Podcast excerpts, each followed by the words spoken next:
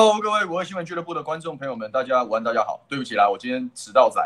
那个，因为 因为刚刚在处理一个非常重要的选民申请啊，我现在人在议会，那就是这个协调会开到刚刚，所以有一点点 delay 嘛。这个总是总是选民的需求还是比较重要的，所以今天比较晚开始啊。然后今天是用连线的方式跟各位来聊一聊啊。今天是十六号星期五，这个时间过得很快哦，选举哦。今天倒数七十天，好，然后慢慢慢慢哦，开始进入这个白热化的一个阶段。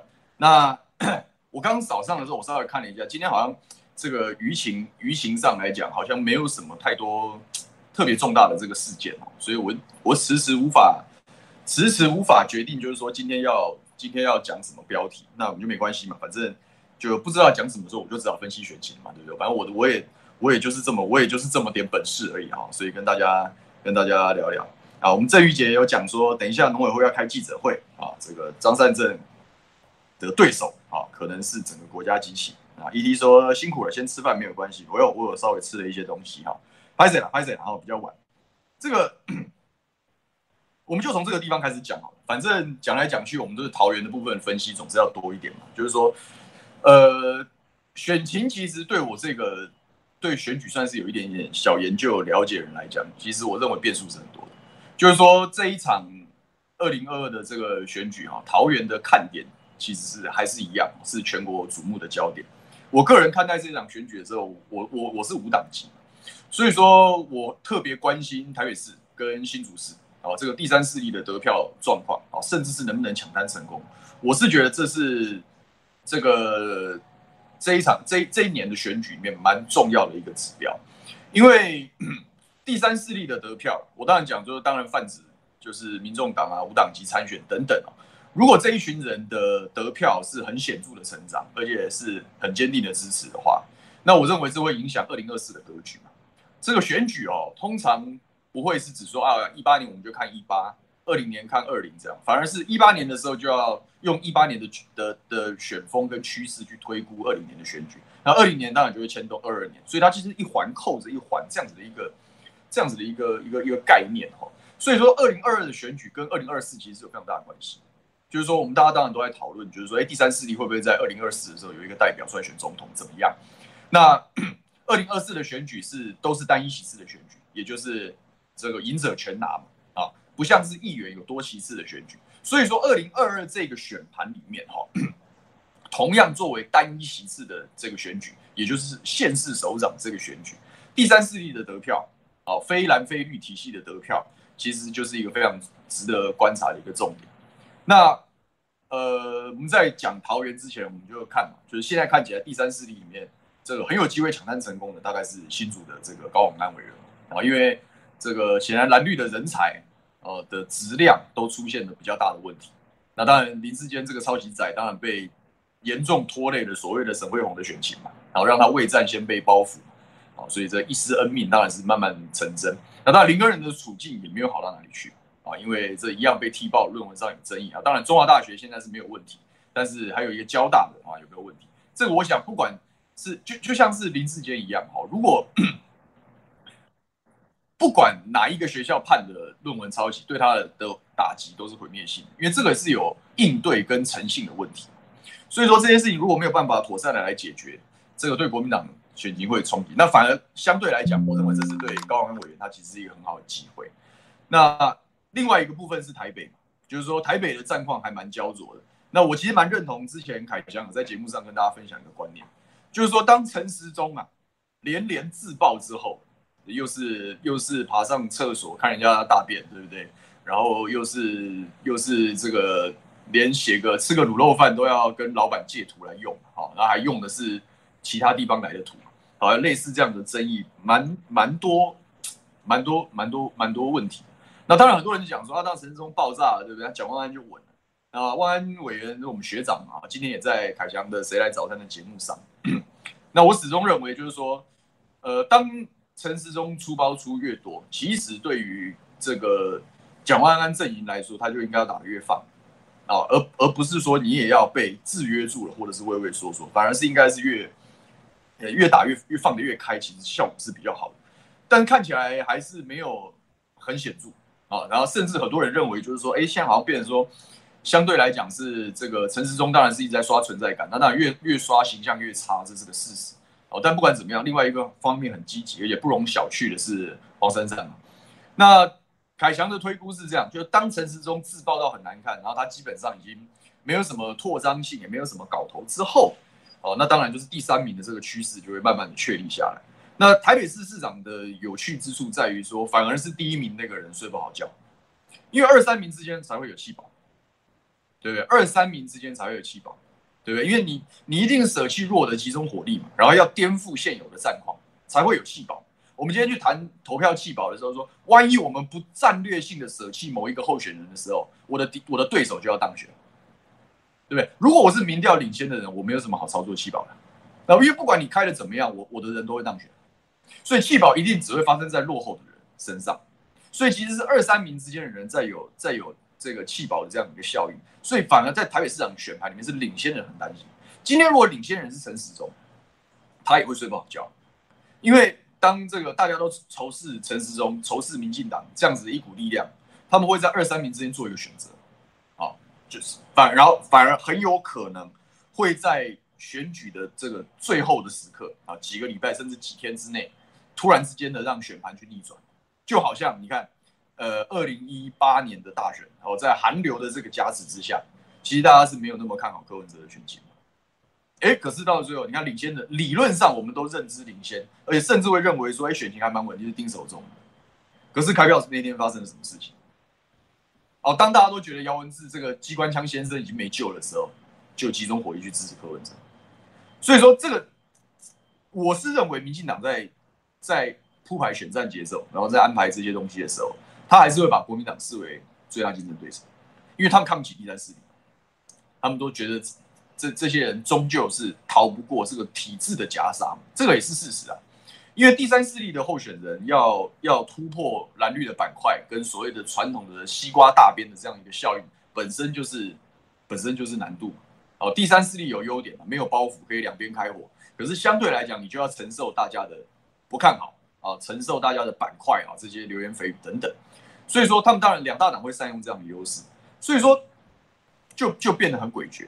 所以在上一次的选举，二零一八的选举，你看他们是到了最后，他们还是宁愿让柯文哲。那个时候，柯文哲其实就跟跟民进党政府已经有点，当民进党确定提了姚文智之后，大家都是对手，啊，大家都是对手，啊，等于是真正一个三足鼎立。但在那样子的时候，当他们两方落后，柯文哲跟姚文智都落后的时候，到了最后是什么？民进党支持者弃绿保白啊。好，弃掉姚文智，转投柯文哲，然后让柯文哲用非常微小的、微小的差距去去逆转这个选举，这样的事情有没有可能发生在二零二？很多人都讲说啊，因为反正现在柯文哲跟民进党在越越杀越凶嘛，然后甚至很多人讲，因为大家都看网络，然后我们看直播的好朋友，大部分也都是会使用网络作为获取资讯媒介的朋友，所以 就会说，哎，我看到网络上，哎，其实民众党跟民进党打得很凶啊。很多时候，民众党打得比国民党还响啊，对不对？所以说，民进民进党这些塔利班的这个仇恨，对于柯文哲的仇恨，好像不亚于国民党。可是，我认为在真正选战操作的时候，他们还是会把领先的人视为假想敌，好，特别是把这个有长期爱恨纠葛的这个国民党视为假想敌。所以在这样的情况之下，万一蒋万安的领先幅度不够大，没有很稳定，然后甚至在比赛的到某一个阶段，到三十天的时候，我就杀死比赛，好，让这个。基本上让打这样这一场选举变得没有悬念，假使假使悬念保持到了最后一刻，好，保持到了最后一刻的时候，然后蒋万只有微幅领先，然后如果黄珊珊能够紧追其后的时候，那民进党支持者，我认为弃中保三机会是有，而且不低，好，而且不低，所以我认为这个国民党没有什么好，没有什么好，没有什么好大意，好，或者是或者是这个。但是不管怎么样，好，所以我我们自己看第三势力，当然新竹是一个比较好的指标，因为它还相对军事，它也没有什么弃不弃保的问题。台北可能还会有一些弃保效应，但不管怎么样，我们会看这个，我个人会看这两个板块，因为我觉得这很这很关键的。二零二四年选立委也好，好，或者是未来你要选县市首长也好，到底有没有无党籍的空间？啊，到底大家对于蓝绿的厌恶程度，跟用选票这个惩罚这些人的程度，会到什么样的什么样的一个境界？其实二零二零的这场选举的这个这个得票数可以看出来，如果说第三势力啊能够抢滩成功，哦，然后或者是在得票上面显著成长，那我认为台湾的政局啊会在二零二二之后又有新的一个波动。而以前你看我们二零二零一一一六选完之后，大家讲哦，民进党可能会一党一党独大。二零一八选完之后说，哎，可能会回到两党军事的格局。但二零二零选完之后，大家又讲民进党又要一党独大，对不对？所以每一次的选举都会让这个选举的结果就表示这个民意的走向。那这个民意的走向会推动台湾未来长成什么样？所以各位，这个投票重要啊，投票是重要。那当然看我们直播也很重要。虽然我们今天迟到，迟到才好，但是我们还要拜托大家帮我们这个按赞、分享、转发，好不好？然后让更多人来来聊聊天啊，因为人人少了，提问也少，提问也少。今天没什么特别的时事嘛。就怕讲到没梗，对不对？所以大家有问题也可以欢迎来来来提，好这样。那同样嘛，我们在桃园也会看这个郑宝清也好，赖香伶也好，他们的得票数字分布板块啊，会长什么样子啊？作为未来的这个这个判断的一个参考啊，这是我们最近在看的选举的走向。那为什么我今天用这个方案来破题？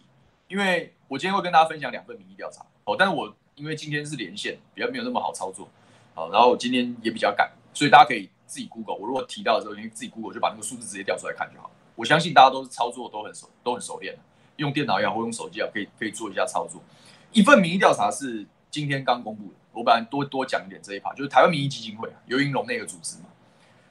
然后他公布的最新的民意调查是民进党的支持度暴跌嘛，啊，暴跌七个百分点左右，但是跑到谁那里去？跑到民众党那里去。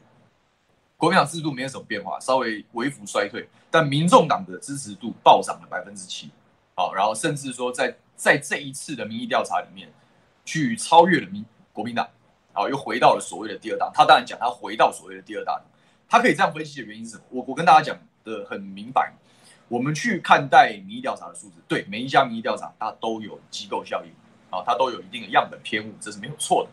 可是同一家民意调查，同样的研究方法，不同的时间。呈现出来的趋势是可以参考的，所以说或许对这份民意调查样本偏绿，或或许大家也觉得说，哎，这对蓝军不友善。可是事实上，它呈现的走向，我认为其他民意调查的机构大概也会做出相对类似的结果。也就是说，游离的选民变得更多了，选择第三势力的选民变得更多了。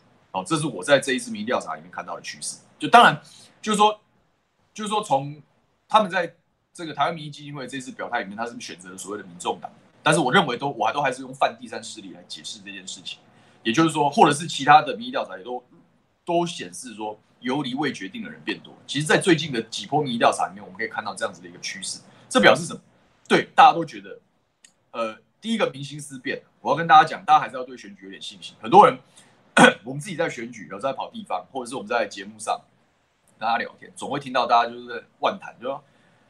啊，这大家就选民很笨呐，就一直给塔利班机会或怎么样。我我我我始终我始终要纠正这样的观念，大家都不是笨蛋啊，民心是会变，只是变的方式不会如你预期而已。然后在以前的时候，比如说马政府执政的末期，民心向背的最大的的的显性跟改变是什么？上街头，好，是上街头，然后是网络风向的一系逆转。这个当然跟民进党的政治操作，跟他们对于资讯工具的掌握的熟练程度是有一定的关系。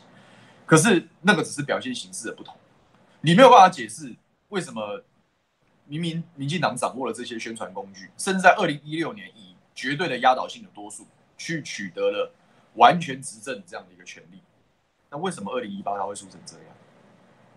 所以这就是我跟大家讲嘛，就是明星向背。对，你可以讲到韩国瑜，韩国瑜旋风。其他地其他候选人，桃园市长候选人，啊，台北市长候选人，跟你讲，跟他当然有间接受到韩国瑜旋风的鼓励，啊的鼓励，但是本质上还是整个明星出现的向背，包含什么食盐案啊、砍年金啊，这个你有事要去跟跟老板讲啊，就是这些这些政治干话，其实会让所有的中间选民心里对于你你的执政品质产生了一定的疑问。那当然，二零二零有一定的特殊因素嘛，香港也好啊，乱七八糟，然后这个这个韩国瑜的报喜暴落，这当然有一定的影响，然后让那场选举变成了一个这个讨厌韩国瑜与否的一个信任投票，对吧，所以才成就了蔡英文所谓的八一七神话。那很多人讲完蛋没救，台湾结束了，就此就此落入这个民进党的魔爪等等等等这样的说法，就从那个时候开始就非常的多。哦，但是如果是这样的话，对不对？那你看到公投，公投你当然要撇除南部的这些西边嘛。你为什么在北部这个都会型的区域，哦，这种中间选民、游离选民比较多的这个区域，其实投出来的结果是民进党空路压境，哦，那面对国民党这个烂品牌的孤军奋战，但是其实民进党的公投选的并不漂亮嘛，对不对？我们以桃园为例嘛，桃园原来郑文灿说哦啊九稳，我他妈满意度七成啊，我超屌，结果直接被打，就四个同意直接碾过去，然后直接满脸豆花，为什么？各位民心思变，只是我。我对政府的不信任感，好，我对于执政当局的不满意，我不见得是像一四年、一六年那样，我透过上街头的方式来发泄，不是，因为民进党很厉害，当他掌握权柄之后，他就媒体也抓，对不对？网络也抓，然后养出了一批鹰犬，对不对？党卫军一天到晚出征别人，他要制造什么？沉默螺旋，制造寒蝉效应，让你不敢集结，让你没有办法形成一股显性的力量，让反对的力量被拆开，这是他操作。他他有他有这样的本事，去操作这些事情，去操作这些事情，所以他的形式不会是像当初那个马政府执政末期，然后大家已经直接不爽，只差没有丢汽油弹这样的一个一个一个程度。可是不代表，不代表你表面上看到的歌舞升平，人民心中没有怨恨，人民心中没有遗憾，有的是有的。所以说，为什么我说看这场选举，这个很重要的关键就是，就你看。台湾民意基金会很多人讲啊，民众党怎么可能有二十趴的支持度？对不对？他看，如果大家有查一下数据的话，就看民众党二十趴是怎么可能或怎么样。可是你可以看到说，那就是很大一群人是从这个八一七的神话中被剥离出来，被被被抽出来，终于醒了。哦，我们终于终于知道，那只是大家认知到这件事情的早晚，因为大家每个人都有自己观察事情的方式跟节奏。那很多大家我们在我们常常在追踪公共政策，我们很早就知道陈时中是个假货。我们很早就知道陈时中是一个空唱空城计的指挥官嘛，他实际上所有事情都是做做样子，他只是被塑造成防疫之神的这样一个形象，然后利用情绪勒索啊，因为大家要大局为重啊，因为大家不能不能不能这个不能不团结抗疫啊，好，所以他就借这样子的机会把自己弄上了神坛，但本质上是空的。我们我们一路有追追疫苗、追快筛，对不对？追这些很很。很详细的配套，其实你知道它是经不起考验。那但是我们有在长期的关注公共事务，有在了解公共事务，有去追查，有花时间去追查，所以我们了解的比比别人早，对不对？那很多人都并没有多想这个事，然后有人讲啊，我们就鼓励努力的人嘛。你房子很好当，原因是我没有功劳，我也有苦劳啊。你看我每天开记者会多累，对不对？这就是这就是宣传战啊，这就是掌握人性的弱点。可是当他。进到选举的战场，我们终于可以用不同的标准解释他。这下子你没有防疫指挥官的身份，你没有办法再用大局为重对大家进行情绪勒索以及等等这种卑劣的招数的时候，大家就看到哦，原来你是空。你看我们当初其实是没有看错，就大家讲我我我不太会讲说陈时中他真的有什么有什么大奸大恶之人，或者是这样，他是个空壳子。对我们来讲，我们当初如果大家有长期追踪我们的。午休不言，大家知道我们在当初疫情讨论，我们在批评政府的这时候，我就定掉它是空城计，它只是一个摆设而已，它只是一个一个一个一个一个一个一个一个一个形象而已，这东西是空的，他哪里真的去了解这些公卫政策或者是方向？我不认为啊，他真正了解东西是他后面那群干部，是他卫福部的这些员工，而不是他，他就是做，他就他就是一一尊神一样放在那个地方，所以他是空的。你看我们现在回头来。看待他的这个偷窥事件也好，盗图事件也好，每天脸书不知道在写什么，跟他的本来人设飘来摆去，是不是印证了这件事情？他是个空，他是个空壳子，他是个傀儡，他会被谁摆布？被党政高层摆弄，被塔律班对不对？牵着鼻子走。那现在，当大家他当他没有办法再用防疫这件事情去勒索全部的人，去勒索全民的时候，是不是一下看破手脚？对不对？这下这下子看破他手脚的人就不是我们，我们早就看破手脚了，早就讲他是空城计。可是现在不同人了，而大学生知道，我靠，我要搞偷窥啊，我搞盗图，没水准，大家都知道，所以支持度往下掉。不止他的制度往下掉，整个民进党政府这一段时间的所作所为，因为选举到，热闹，开始比较多人关注公共事务，所以看破手脚。你你前面的这个倒行逆施，前面的网军治国，好，前面的乱搞这个这个花瓶机关，然后实际上在搞言论管控，所有的事情一件一件的摆摆在台面之上，然后被大家公审。所以你说明星有没有思变？我我个人看法是有的，我个人观察是有的。但是民心思变表不表示国民党就可以理所当然说，因为你很烂，所以就我放屁？各位，嗯，不要不要不要有这，不可以让国民党有这种不切实际的愚蠢幻想。当初他是怎么下台的？为什么那么腐化？蓝两党的共业，他们都觉得，我们当我们把这个选举制度修正成单一选区啊，反正不是你就，因为我们有基本盘，我们二十趴放在放在那个地方，西边有二十趴放在那个地方，我们就为所欲为。然后你你们这群这个笨蛋中间选民啊，你们这群这个这个这个有自我意识的选民，反正你终究要在两个烂苹果中间挑一个，或者是不是烂芭乐就是烂香蕉，你自己去选。这是个坏习惯，政治上来说这是一个坏习惯。所以说这个坏习惯就。他们的心态其实一样，就是说我反正你很烂就好，你很烂我就会当选，你很烂我觉得。我个人对于二零二二打到目前，我对于这这场选战我是蛮不爽的，因为它根本不是一场像样的选举啊，各位。你你觉得这场选举很像样吗？你看我们一八年的选举，好歹大家还有点，还有点有点题目，比如说韩国瑜旋风的背后是，他是一个敢讲，大家不敢讲话的人。对不对？从北农事件开始，他为什么那么红？为什么他在高雄可以可以一下抓住庶民？他说：“我们就承认问题，然后我们高雄又老又穷，要不要解决这个事？”他他可以聚拢这么多的人，然后让大家这么的死心塌地，然后或者是对他有所期待，是因为他真诚。你那时候他还有一些可以看到一些这样子的价值。可是你你你想想看，到了到了二零二二这场选举，你还你看得到什么像样的人格特质？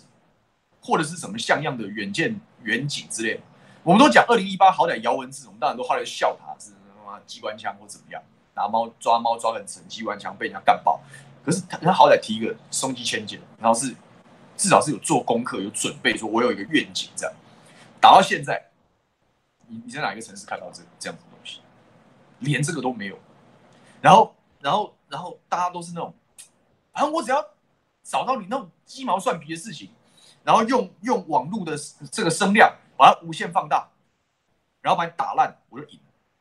就选风对我来，我我观察到大盘选风其实越来越败坏的，因为你你连讨论的基准都不在公共事务上去了，越来越多私人的事，对不对？比如说陈时中的这个马桶，便是他偷窥别人，这是道德上的瑕疵或一些问题，这是盗图，然后有人讲他是论文抄袭或怎么样，就是整个选举的这个主轴跟。跟跟跟这样的一个一个风格，已经整个往那种无关紧要的事情，然后大做，然后只是为了要破坏对方的印象，然后已经完全背离我们对于政治的期待。也就是说，呃，政治应该是要讨论公共事务啊，政治应该有要要展现你的专业，要展现你的热忱等等，背道而驰。然后大部分今年的选举的门槛下降，就是说，确实比起过去，我相信大部分候选人开销都是减少，不用怀疑了，因为已经不是以前请客吃饭时代。你现在要找人请客吃饭，搞不好都不太容易啊！我都觉得动员啊，已经不是，已经不会是当代主流，对吧？就它是它的这个效果趋势来讲，是一步一步往下走。那取而代之是什么？新形态的选举，对不对？可是我发现的问题是，大部分年轻候选人，对，现在年轻人多了，因为大家年轻人多，这是好事也是坏事，因为门槛降低，让更多人可以参与，这是好的。可是现在参与政治，我觉得普遍上都有错误认知。现在很多年轻人都觉得说，反正选举就是，我就去路口挥手，发一发卫生纸或口罩，就这样。然后哦，大大不了我们跑跑行程，然后跟大家认识啊、哦，我很年轻，支持我。请问你除了年轻以外，你还有什么？你对于这个，你你对于你即将去竞选的位置，比如说县市议员、乡镇市民代表，好大一点，立委、县首长的，对这个位置认知是什么？你的论述是什么？你的你的你你的你的愿景是什么？几乎没有，全部都在讨论鸡毛蒜皮的事情，所以我其实蛮看这样名，我是蛮不爽。就我自己在里面打仗，那我觉得都有点，我我都在想说，我们当然还是会照照我们的节奏去走，所以我们还是乖乖去行脚，然后跟大家聊聊一聊天，了解一下地方的这个发展现况，然后未来大概 等到我们总咨询结束，下个礼拜下个礼拜四啊，九月二十二号我们总咨询，然后跟郑文灿进行最后一次的 one on one 对决。好，结束之后我们就会重新开始计划，我们就要办演讲会、证件发表会，怎么样？所以说，但我就觉得怎么变一个人的武林是不是？现在其他人到底有没有认真在选举？我都很很怀疑这件事情。就对我，我我我是四年前我是用一百场演讲会打赢选战的人，一百场演讲会。就那前面只有三五个人，我也把它讲完的那样子的一个演讲会，我是用这样的方式走过来，然后我都会想，对我们都是年轻人没有错，年轻是一个选举的加分项。可是如果你的年轻没有搭配别的东西，比如说你对地方的了解，比如说你对于政治的专业，比如说你对你你你你对于这个阐述你理念的这种能耐、本事跟热忱，如果没有这些东西去做做搭配的时候，年轻又怎么样？那好，对你上，你是年轻的壳啊，可是你你的本质跟过去民意代表什么样样？这个空空空空如也的人啊，这些壳子啊，万一进到了地地方政治，或者是进到了政治权威，他只会被大环境带着走。那请问各位，大环境现在是好的吗？大环境不是好的，大环境是是是是糟糕了，是腐烂的。传统的这个坏习惯都还在，新的好习惯没有被建立起来。那你如果心里没有底，你没有一个完整的对于政治公事务的一个认识跟怎么样？你进到那个酱缸里面，你就马上变黑。那要你，你你到底改变什么？我是觉得这是大家都要去思考，只是我也是我一些观察。然后在我们讲这个，我我我就两两份民，一一份是台湾民意基金会的民调。我说各位不要太意外，民众党是往上爬，就那个人从民进党剥离出来，显示第一个概念是民心思变。民心思变的第二个概念才是大家真的要认真的，就是民心思变不是你。不是说哦，因为民进党很烂，所以非你国民党莫属。你想都不要想。当代的选举，你本人不够好，你就是不够好，你就是不够好，你就是不会像样，就就是这样子。这个越来越会，越来越会，越会清楚。我相信这一次二零二二的最后的开票结果也会呈现这样的一个趋势。那我认为独立判断的选民的数量依然是成长，啊，依然是成长。那我们验证这件事情，我们就等到。大选开票出来的时候，我们可以看看小党的选举结果。我们看看小党有没有办法在单一席次里面抢滩成功。我希望他们有抢滩成功的机会啊！如果没有抢滩成功，我也希望他的选票很漂亮，因为这代表一个可能性。二零二四的时候，我们或许真的有可能让台湾开始脱离这个两党把持这种这种噩梦，是有机会突破，这是我的期待。但我就是我也担心，我刚刚讲后面讲这些好像有点像抱怨一样东西，其实是我的担心。大家都认知到，现在政治很烂，好，现在的政治很糟糕。可是新的人，你的行动力，你你你你的那些东西，你要赶快表现出来。我认为只要表现出来，人民是愿意给机会。好，我们来聊一下这个大家的问题。嗯，毫不意外的又被大家讲黑眼圈很重，今天好像真的还蛮重，但我真的这种东西实在是没个谱啊，就过敏体质吧。对啊，我认真考虑去医美一下。但我体力还不错，我我最近都在醒脚，所以其实哦，吃的多，睡的也多，然后也运动很多，所以大体上我身体状况还蛮好，就不会说啊打上选举，然后打到这样气色很差或什么。但黑眼圈是例外，没办法。谢谢宣布网的抖内说第三势力感觉不容小觑，没错，是这样没有错。这个三 S 又问我说，确诊几天过后才筛阴呢？我是乖乖把该。我是乖乖做满七天之后我再筛，因为我手上也没有多少快筛。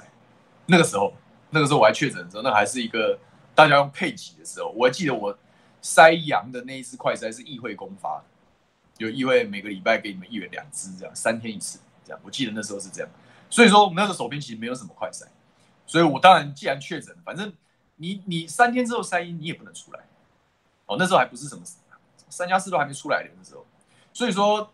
那个时候到七天结束，七七啊七天嘛，对，七加七嘛，那时候是七加七，所以七天完之后我才筛，然后那就是阴性。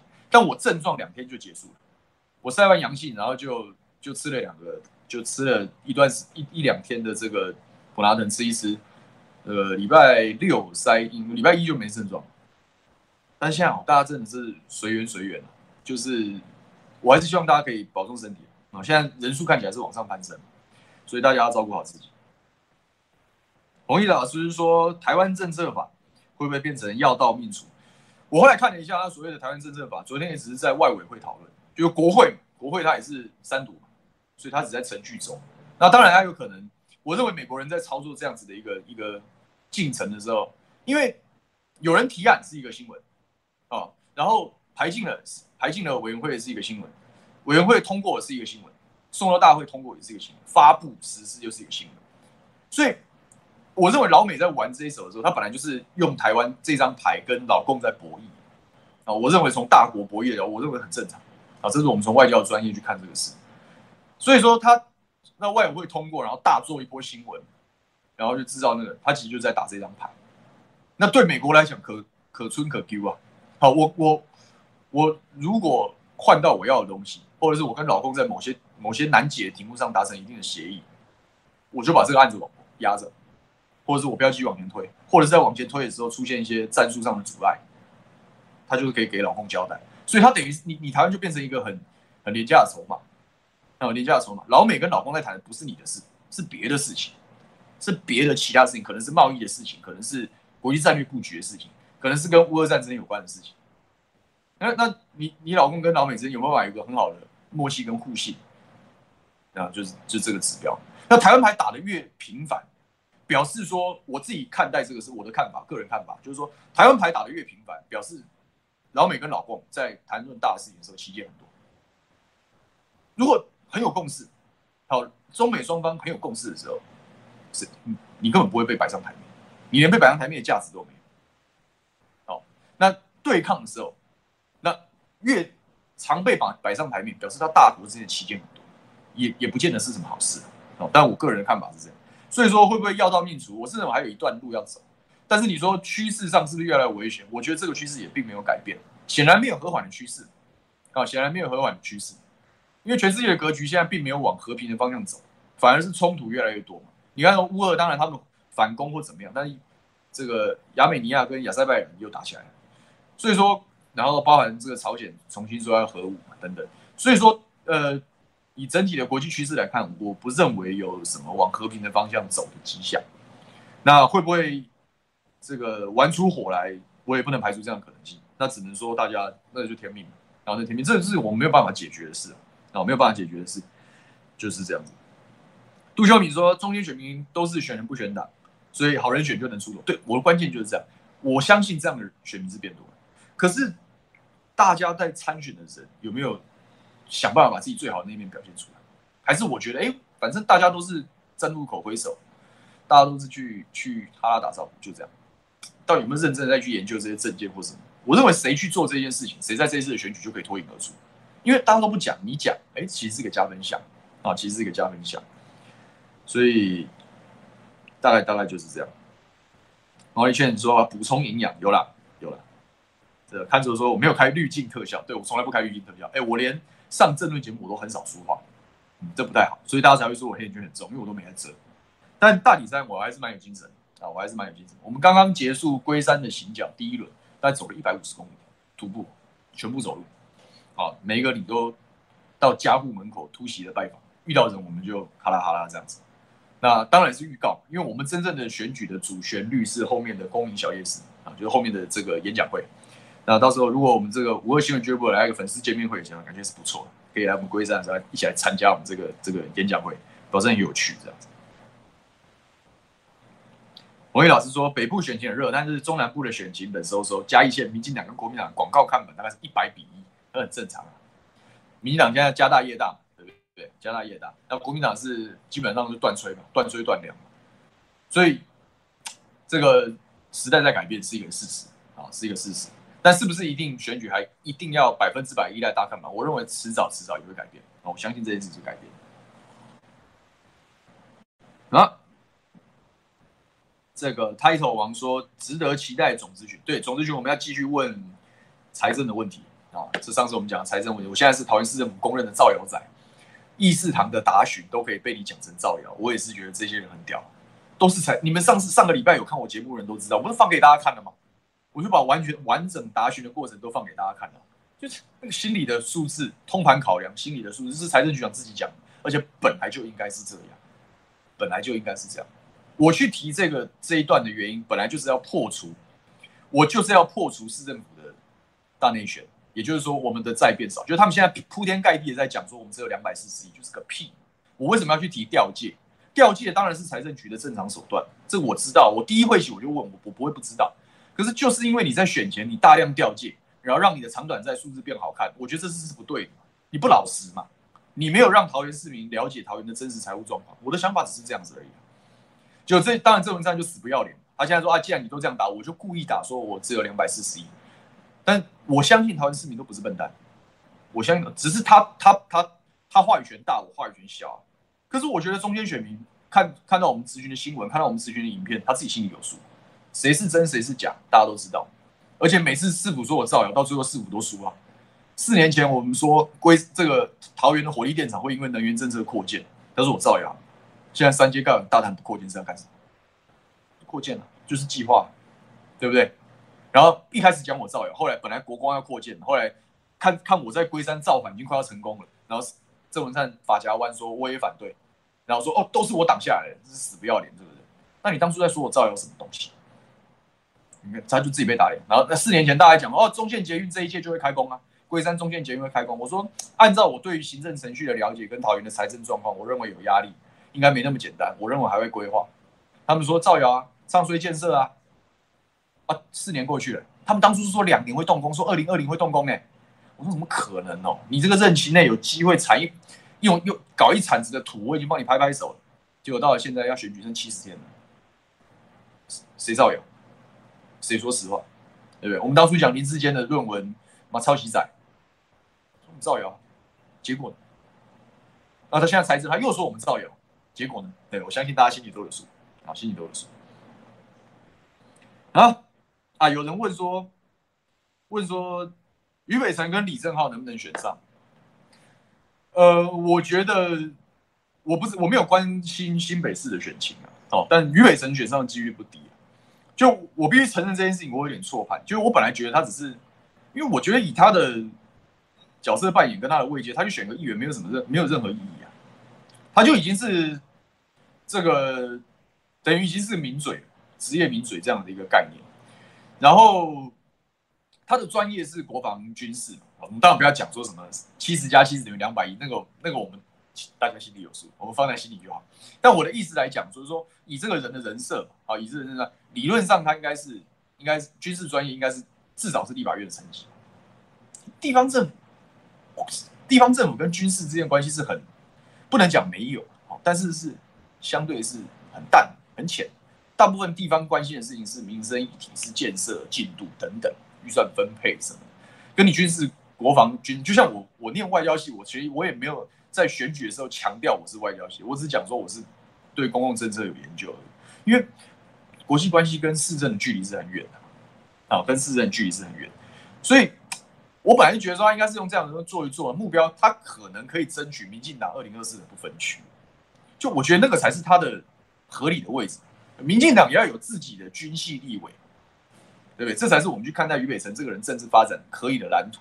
他迟早要对民进党输诚，因为基本上他什么电视节目上太多，很可能人会坏掉，特别是政治人物。如果是职业的媒体人或怎么样，那他一路评论，那本来就是他的工作，就没有这个问题。可政治人物或者是有心要从事公共事务的这样子的，要有心要选举的人，你如果太长时间泡在电视争论圈里面，你我不认为这是一件好事。我不认为这事情好，我自己当然也上争论节目，但我其实我平常讲我是有所节制，就我自己会去调配，就是说哪些时候该上，哪些时候不该上。然后我该拒绝电视台，我也是敢拒绝，我不怕得罪媒体的，因为新闻媒体总会希望声量，跟我们大家一样，去博去博关注，博什么，然后你必须要每天跟着时事走。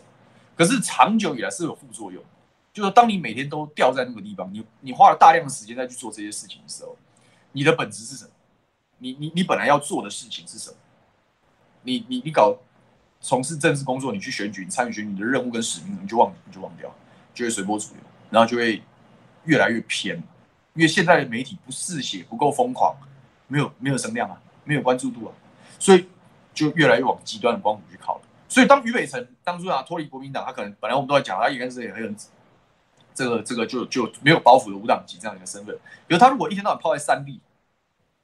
那你就是迟早你就是会被深绿的这一挂吸走嘛，这很正常的事情，因为那就是你现在身边的围绕的人，你身边的支持者。那好，他用这样子的高这个这样子的知名度跟这样的身份去选桃园的议员，我认为是有机会，因为呃，议员是多席次选举，那桃园是二十几席大乱斗的这样一个，啊，是二十几期大乱斗这样的地方，那三八五趴就就当选了。哦，所以是有机会。那我本来保留原因是因为我我觉得以我对他的了解，我不认为他会花很多时间去行走基层。可是后来这件事情我判断错误，就是说他走的也蛮勤，就他也有在行脚或怎么样，就他有这样的选举行为。就一个有基础知名度的人，然后搭配这样的选举行为的时候，那这样他会真的是有票。这我们我们先不讲说他当选是灾难还是怎么样，但是。这样子的一个人，他有有一群基础的支持者，有一群基础的声量，然后他还是愿意下到基层去去去互动去什么时候？那他的看到本人之后，那个对焦的强度会不一样。所以他如果很认真的去跑选区去去经营的话，我认为他当他会当选，而且搞到票数还不低。但是很多人讲啊，于北辰参选会拉到谁的票？我认为对民进党选情是冲击啊，因为认现在认识他，然后对他有好感，然后会把想要把票投给他。我不认为蓝军有多少人会买他的单。就听了他这样胡说八道，对于很多对于是比较历史也好，之前讲蛮南宋北宋的事情，对不对？然后或者是后面那个飞弹三发两百一那个事情，那个基本上就已经就已经让大家觉得说你就是为了节目效果在那胡说八道。好，这这对于大家就希望他这个中道中道理性，然后好好去论证人来讲，这这几件事情对他的打击是很大。但是他的声量显然没有减少，为什么他声量没有减少？因为塔利班拱着他嘛，塔利班拱着他。所以说，那那这一群人本来应该是，本来应该是民进党的西东嘛。那在议员选举的时候，他们可能抽掉民进党的票，我认为是有可能。那李正这个人不同理同，就是说他一样是有一个基础声量在那边支持，他是有全国知名度的这样子一个媒体的。那 他下到综合去参选，我记得综合的席次没有桃园那么多，这第一个，所以当选的门槛会高。桃园是二十七席选十二席嘛。然后以按照过去历年，然后到五趴的选票可以当选，就像中王浩宇在中立要当选还是很简单一样。然后但罢免他要花五倍的票数一样，就是说，那那李正浩那个选区，我记得席次应该比较少，他应该是六五席还六席还是四席之类的，所以他的门槛比较高，他的难度比较高，比于北城高。但关键一样，你有没有在跑？你除了上电视去去去曝光之外，你有没有在基层跟基层民众互动？你有没有传达你的理念？他如果这件事情做的不够透，那我认为单凭名嘴身份要当，我认为机会就相对不高。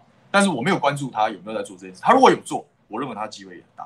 啊，大概是这样子一个一个一个一个概念。啊，我们宣布我们确诊了，保重身体啊，保重身体。说昨天去诊所这个拿这个阳性快筛嘛，然后去认证，一半以上都是去认证确诊的攀升。对，我想也是。我其实也很担心的，就是说万一哦，这个疫情又往上飙的时候，我也很担心能不能办如期的办演讲会。希望希望不会，那我们就随时观察，随时调整战法，这样。这个四四五 Legend 说一千五百亿龟山占多少？以前呐、以前县的时代，我们这个十三区以前叫十三乡镇，哦，那十三乡镇是有自己的乡库，比如说龟山乡有自己的乡库，就是有自己的一个自己的一个财务报表，也有一套这样子的完整的呃这个预算，然后有有公库，然后有这个代表会在监督乡长。可是升格之后，所有的这个十三乡镇啊，就升格变虚级化，变成区，它就只是一个末梢的执行单位。所以现在整个龟山乡库的钱已经全部被市政府收走，全全桃园都一样。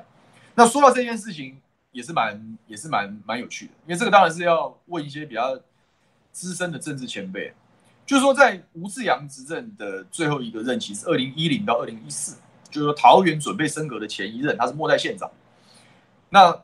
当初的时候，他们当然就是国民党那个时代对自己的选情是自得意满，所以说，所以说他们就觉得我们应该要在下一届升格之后大展拳脚，让大家看到不一样的桃园。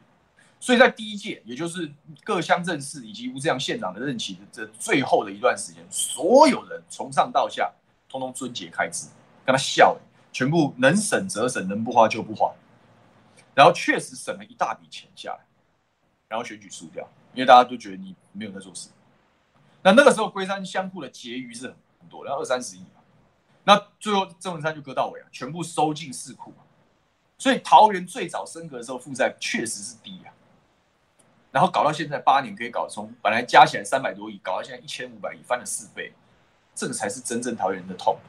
但是他已经不是说哪个地方占多少，但是我可以跟四十五类你们分享一下，就是因为财政龟山是最大的收债，这也是我们接下来总咨询的时候好好算账的地方。洪毅老师说，只要监督就变造谣，难怪范富巧心跟波基杨明都变造谣仔。对啊，我们谁谁不是造谣仔？对不对？在你大塔绿班的执政之下，谁不是造谣仔？除非你们这些这些这些这个只会只会当哈巴狗拍马屁的这群这群不顾事实的这些这些猪头。那些不是造谣者，好，没关系。郭满凡问说：“张善政为什么没有什么声量？知道他在干嘛吗？他现在拼命在跑了，跟议员合体，哦，在跑这些地方说明会。这个大概算是也是一种方法，但是我是觉得空战这一块真的弱。那我也讲嘛，他要放开来打，还是被动？他干嘛那么被动？他要开题目，开题目修理郑文灿，修理郑运鹏，才会让蓝军很振奋。但他不这样做，那没办法，他们。”他们有他们的打法，他们有他们的打法啊！我们我们人微言轻，就就就有讲就好了啊，有讲就好，对啊。但我我觉得这种，我觉得这种打法是危险哦。说到这个，我们就接我们这第二份民调，就是最近的林传媒嘛。哦，之前我们在应该在历史课的节目上有跟大家讲过，这个林传媒的民意调查是网络问卷调查啊，那是一种新的方式，但他也是做了，也可以看得出趋势的一些变化。那以最新的林传媒调查，张善政只领先郑运鹏一趴。那当然考量数位落差，也就是说传统的选民基本上比较少参与网络问卷调查，啊，他根本不是根本根这个网络通，那个在家里的阿公阿嬷相对年纪大的少用手机没爱上网的人，他是收不到网络问卷调查的邀请，好，所以说这一份的整体的民意调查会偏向新兴选民的比例高一点。换言之，这个以新兴选民为绝大主力的。这个民意调查，张善政还是领先哦，然后加入了传统选民，张善政领先幅度会更大。所以当三立这些绿媒去说啊，其实没有赢很多，甚至郑云龙其实是赢的时候，这个说法是不到底的啊，因为你要考量林传媒调查方式的的样本偏误，也就是说，它会相对偏向新兴选民。那传统来说，你一般来做民意调查的时候，针对新兴选民做调查，国民党都是输一大截了，应该是输一大截，因为国民党人从来就没有什么本事跟新兴选民对话。但这一份民调做出来，张善政都还是在大部分区域都有一定的领先嘛，所以你去对照前一阵子再出来的第二波 TVBS 的滚动的民意调查，张善政还有领先八到九个百分点，原因就在这个地方。就当你把传统的选民加进去之后，张善政的领先幅度就会再大一些。可是选举还有七十天嘛，就是说你如果一向采取被动，而不是善用领先优势去扩大领先幅度的时候，我不会小看郑云鹏啊，我是这样讲，我是这样看待桃园的选情。人家人家同样是做场啊，你你是跟着议员跑传统的场，郑云鹏做场做亲子活动，他要把这些选民拐回来，他当然不一定拐得回来，因为民心思变，可是他会做这样子的行为，那你相应的对峙之道是什么？你怎么阻却这些跟他直接接触过的新兴选民？你怎么去破除他在这些新兴选民前面讲的这些话术？就是就是重点嘛。所以你你你在在。桃园市政的空战攻防上，如果不像样，比如说你没有很很很清楚的善用你的话语，就讲说桃园的债务是很严重，政府在乱花钱，很多建设因为你的财政问题而迟到，你没有清楚去论述这些事的话，那当郑运鹏借着他的亲子活动，然后去讲说啊，桃园其实很好啊，建设都很进步，债务负担也不大，你没有对峙啊，你没有对峙的时候，很多人就被牵着走了，这就是我讲张善政的隐忧。但我讲，我说现在围绕在身边的人是哪些人，我不晓得，我不晓得。但他如果还想要用那些精算，或者是等待对手犯错的机会，然后然后希望用这样的方法打赢桃园选战，那你就算选上，我也不会很看好。我凭良心讲是这样，大概是这样咯。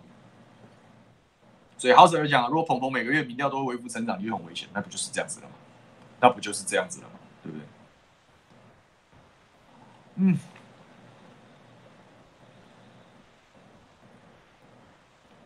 啊，洪宇老师也说，如果张院长再不强硬一点，继续阿弥陀佛的话，恐怕到最后是会翻船。我也是，我是这样很担心。那桃园大部分的兵家，我们在讨论的时候都是这样担心。那他能不能改变呢？我不知道，我不晓得，我不晓得，我管我管不了这么多，管不了这么多。对，但是你如果是选民嘛，反正他选民各自拉票，就是你就就尽量努力啊，就尽量。然后我们要尽量努力嘛。这对我来讲，我很早以前我就把话讲在前头。作为无党籍的议员，然后我只站龟山人的立场，龟山人就是我老板，讲白了就是这样。龟山人给我机会，让我有议员的这个身份跟话语权，所以我唯一老板就龟山人，其他都不是，想都不要想。好，那对龟山人来讲，龟山人要什么，我就提什么，我提什么，你们市长候选人就要接什么，你接或不接都可以。